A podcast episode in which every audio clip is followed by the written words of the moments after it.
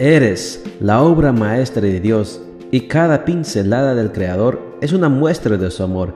Presentamos la lectura devocional para damas, Pinceladas del Amor Divino, escrito por Erna Alvarado Poblete en la voz de Ruth Vargas desde Estados Unidos para todo el mundo de habla hispana.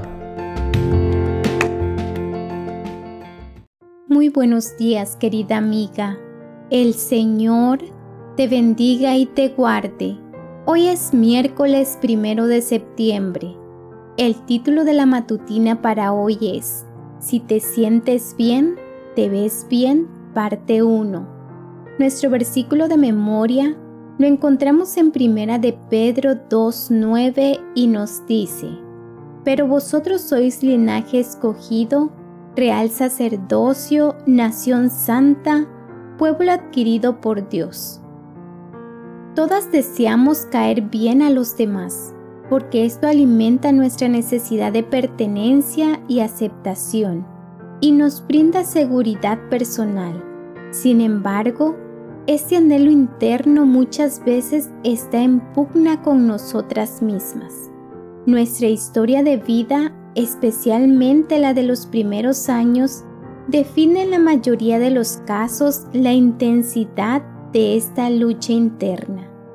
Durante los primeros años de vida, la mayoría de los niños reciben de parte de sus padres una buena dotación de cariño y aceptación lo que provee un sentido pleno de seguridad. Otros, en cambio, reciben una dieta emocional tan pobre y escasa que se tornan personas inseguras, propensas a mendigar afecto tratando de caer bien a todos. Pero como dice el viejo refrán, no soy monedita de oro para caerle bien a todos. Caeremos bien a algunas personas, pero nunca lograremos caerle bien a todo el mundo. Por eso, intentarlo es un esfuerzo sin sentido. Es importante aceptar como algo natural el hecho de que parte de la convivencia humana es que habrá personas a las que no les caeremos bien. No debemos darle más importancia de la que tiene. Hemos de aprender a vivir con ello, no con resignación, sino con optimismo. Lo único que está en nuestra mano es tratar a la gente sin hacer acepción de personas. Una vez hemos sido respetuosas en el trato, caer bien o mal ya no está en nuestra mano. Las personas que tienen la capacidad de llevarse bien con otros han tenido que cultivar ciertas cualidades y desechar ciertos falsos conceptos respecto a ellos mismos.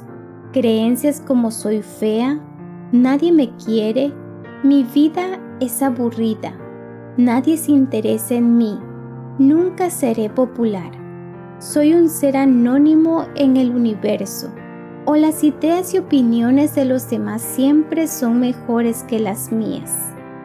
El sentimiento de valor personal en primera instancia debe nacer en nosotras como reconocimiento de que somos creación de Dios, hechas a su imagen y semejanza, no por el hecho de caer bien o mal a los demás.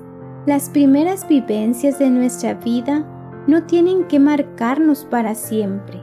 Ninguna circunstancia, por muy aterradora y destructiva que sea, puede quitarnos el amor que Dios siente por nosotras y Él tiene suficiente poder para que a pesar de los desaciertos vivamos plenamente realizadas.